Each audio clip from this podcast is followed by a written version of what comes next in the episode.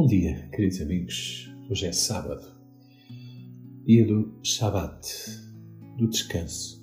Sim, bom, nós não somos judeus, mas de certa maneira somos herdeiros e por isso temos esta ligação com o judaísmo. O Shabat era o dia do descanso, uh, o dia em que, o sétimo dia, depois de Deus ter feito todas as coisas em seis, seis dias, ao sétimo dia descansou.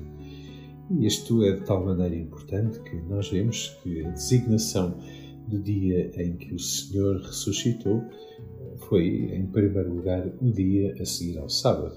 Mais tarde é que se designou o primeiro dia da semana. E por que esta referência ao judaísmo logo para começarmos?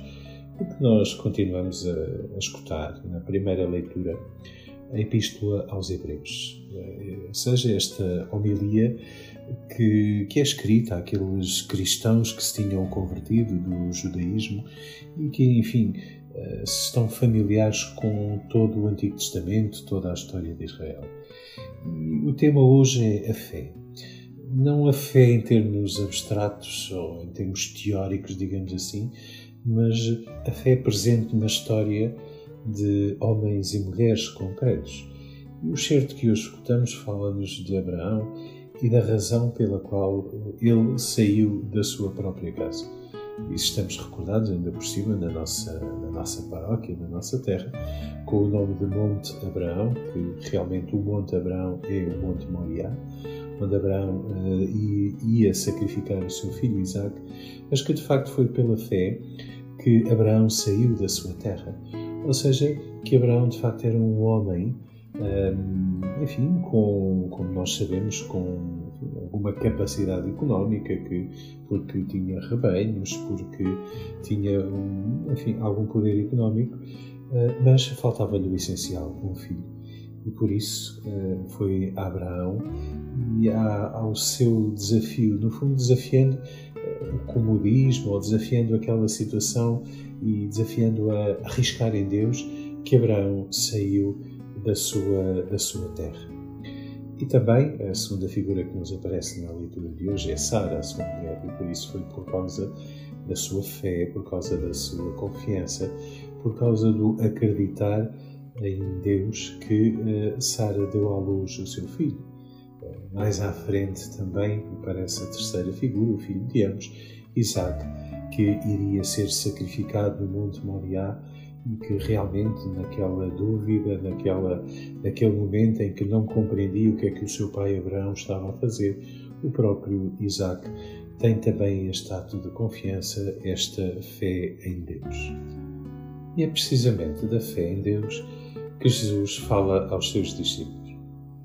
Se estás recordado ao longo desta, desta semana, escutámos, meditámos, mastigámos este, eh, este quarto capítulo do Evangelho de São Marcos. E agora Jesus continua a sua caminhada e, e está com os seus discípulos e afasta-se do lugar onde estava. Sobe para um barco e ali se senta e, e adormece. Há uma tempestade e os discípulos estão completamente desorientados e não compreendem aquilo que se está a passar. Será que esta não é a imagem deste, deste tempo que nós hoje vivemos? Quantas vezes já te perguntaste onde é que está Deus no meio desta pandemia?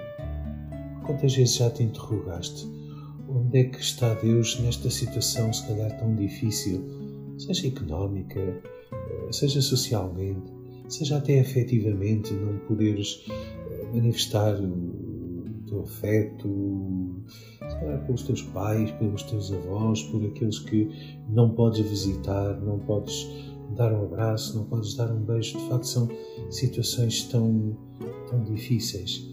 E se calhar já te perguntaste onde é que está Deus no meio disto. Os discípulos eh, também não encontraram essa resposta.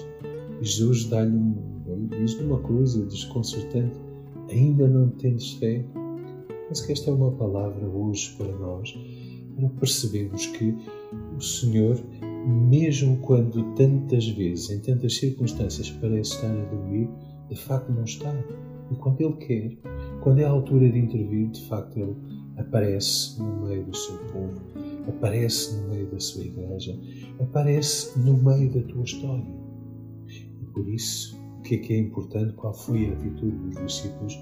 Foi de facto esta de, uh, sem compreenderem às vezes, mas gritarem pelo Senhor, gritarem por Ele. Hoje, se calhar, grita tu. Pode não ser por ti, se calhar pode ser por aqueles que à tua volta vivem situações complicadas. Olhemos uns pelos outros, cuidemos uns dos outros nestas, nestes dias, nesta circunstância, nem que seja com isto, fazendo este sacrifício de ficarmos em casa, porque com este gesto de amor estamos a cuidar do nosso próximo. Bom sábado.